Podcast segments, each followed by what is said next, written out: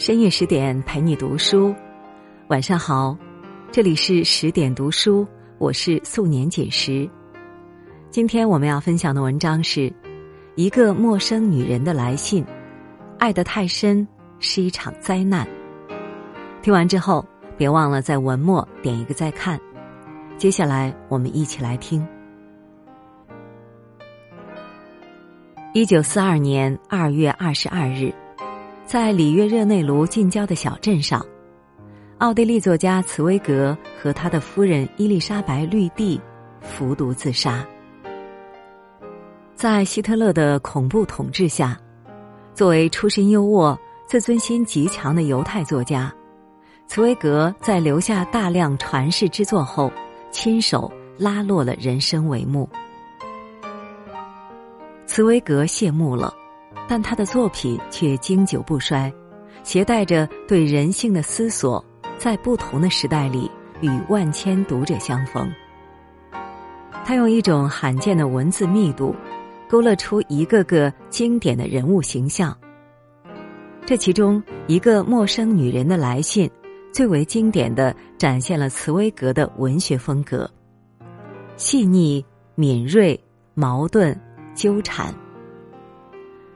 初读这本书，你会为女人在爱情里丧失自我而愤愤不平。但细思之后，又会看到她内心的更深处有个偏执、困惑，甚至自私的灵魂。她疯狂的暗恋，偏执的追求心中的理想爱情，为此吃尽了苦头，放弃了幸福，最终丢了性命。生活里对爱情的偏执，或许会给我们恒久的热情和勇气，但却稳稳的把我们带离了幸福的本源。维也纳著名作家阿尔，在四十一岁生日这天，收到一封陌生女人的来信。信封开启的那一刻，作家便坠入了这个女人的悲惨世界。随着他潦草的笔记。与他重新经历一场撕心裂肺的爱情。我从认识你那天起，才有了真正意义上的生命。女人用如此沉重的一句话，开启了她与作家之间尘封的往事。十五年前，女人还是个不谙世事的女孩，和寡母租住在简陋潮湿的公寓里。她羞涩腼腆，自尊心强，自卑心重，还有青春期少女独有的虚荣。她看不惯母亲沉浸在小资产阶级生活里，更羞于提及靠养老金维持的生活。最让她受不了的是周围邻居的贫穷和粗鄙，她无时无刻不在祈祷远离这些人。十三岁这年。他的祈祷终于被上天听见。一户最难缠的邻居搬走，随后住进来的是帅气的青年作家阿尔。二十五岁的阿尔潇洒迷人，谈吐优雅，像一道温暖的光，照亮了女孩潮湿的生活。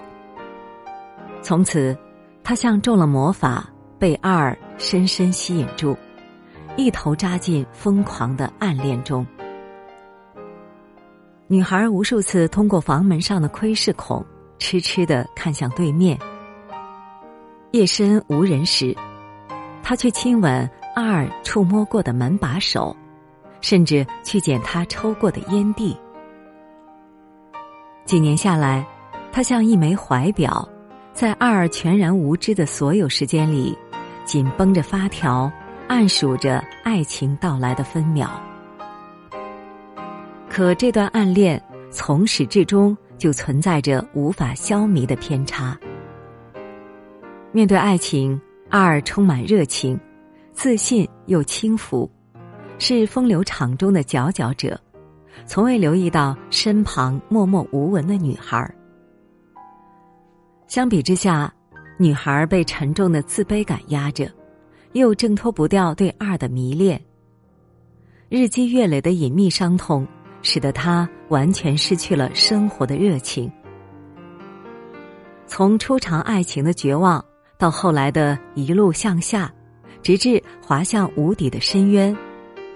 女人命运里的所有不幸，都源于这份最初的暗恋。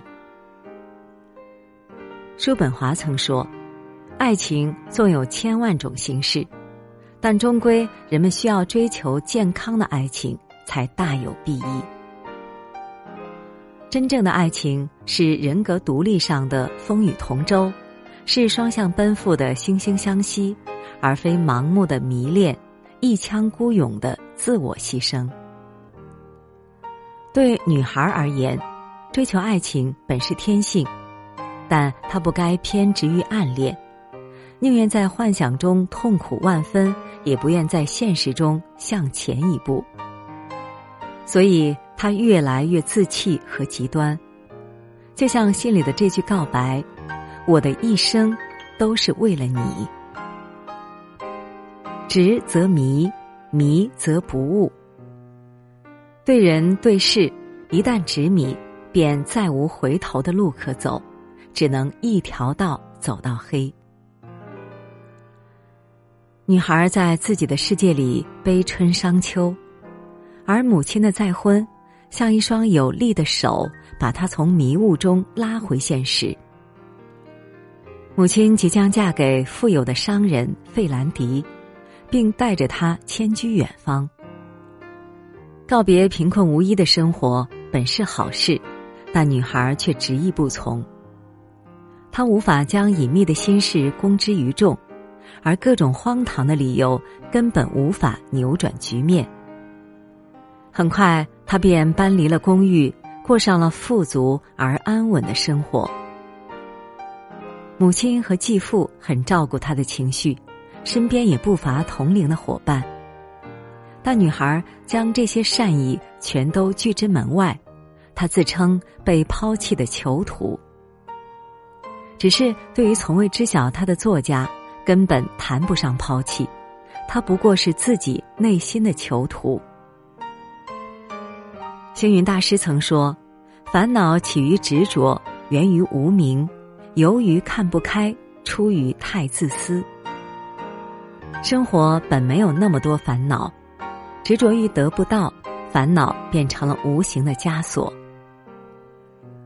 对于女孩，与作家的爱情是一出纯粹的内心戏，而台上的主角永远只能是作家一个人。”更可悲的是，他有着清醒的洞察，他深知作家是个多情浪子，他的温柔缱绻多半是逢场作戏，他的善良温和多半出于懦弱。即便如此，他还是将作家视为爱情里的理想型。除了他，任何优秀的追求者都是曾经沧海难为水。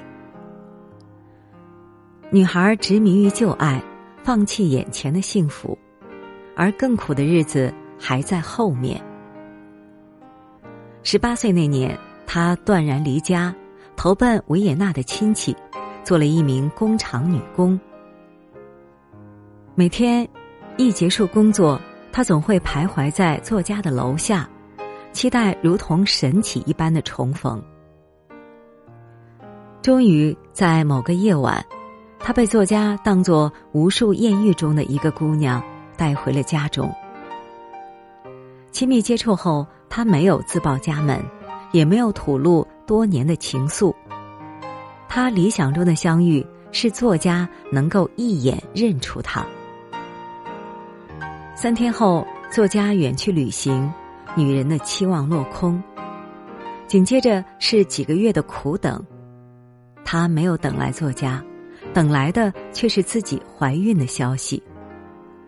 她不敢回家，又无法说服自己以此博取作家的怜悯，她选择独自面对。后来，她变卖了首饰，在贫困潦倒中去私人诊所生下了他们的儿子。他像雪莱的那句诗：“沙漠中的一朵花，不屑于向路过的风吐露气息。”女人只愿为完美的爱情吐露芬芳，除此之外，一切幸福与美好都是过眼云烟。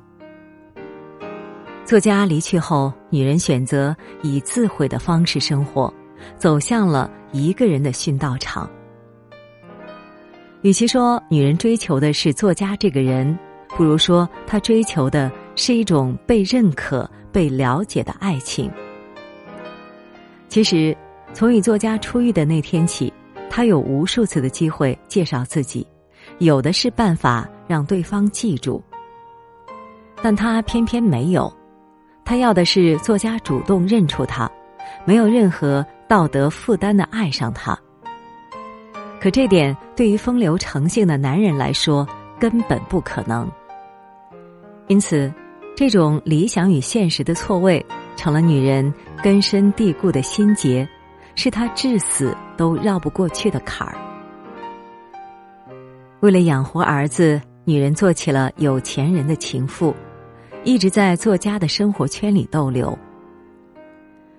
令人遗憾的是，哪怕同在一个酒吧、一处剧院，甚至站在近在咫尺的对面，作家都从未认出过他。这似乎激怒了女人心中的偏执。只要对方没有认出我，他将永远不知道我是谁。但他又心有不甘。故伎重演的再次以风尘女子的身份走入作家的生活，他谈笑风生，却对自己的过去只字未提。伴随着作家再次远行，悲惨的命运也似循环，他仍旧不识佳人，他仍旧夙愿未偿。有人说，世间最珍贵的不是得不到和已失去。而是当下能把握的东西。只可惜偏执于心结的女人永远不懂这个道理。当下她能把握的东西有很多，比如深爱她的追求者、年轻有力的状态，或者等待她回家的亲人。这些都被女人自动屏蔽掉。他整日与自己的心结纠缠，就像信件中。贯穿始终的那句话：“你，一个从来也没有认出过我的你。”直到儿子病逝，他被悲痛击垮了身体，才在临死前写下了这封厚重的信件，表露心迹。他所有的希望被儿子抽空，自责与悔恨使他陷入一种失重，由此心中的偏执才落了下风。在这封信中，女人以最大的诚意坦白了生活的困局、爱情的苦涩，甚至人生最为难堪的部分。这些年来，每逢作家生日，她都会匿名送上一束白玫瑰。而今年，弥留之际的他，送来的是一封陌生女人的来信。